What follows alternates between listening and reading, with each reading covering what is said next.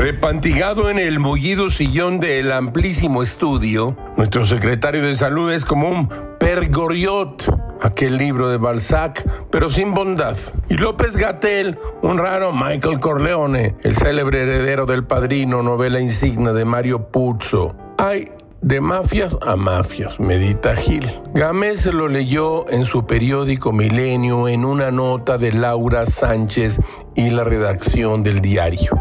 Resulta que la Comisión Nacional de Derechos Humanos emitió una recomendación para que la Fiscalía General de la Nación reabra el caso Colosio e inicie una nueva investigación por violaciones al debido proceso, como por ejemplo la tortura, en agravio del asesino confeso Mario Aburto. En un par de audios dice Laura Sánchez, el asesino le dice a su familia, somos presos políticos de conciencia y nos agarraron de chivos expiatorios.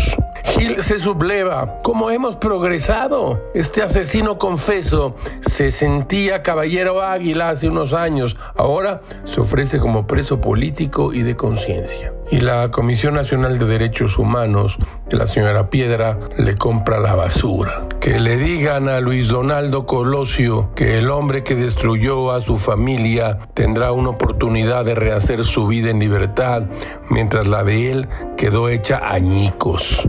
Todo es muy raro, caracho. Como diría Sócrates, es peor cometer una injusticia que padecerla, porque quien la comete se convierte en injusto y quien la padece, no.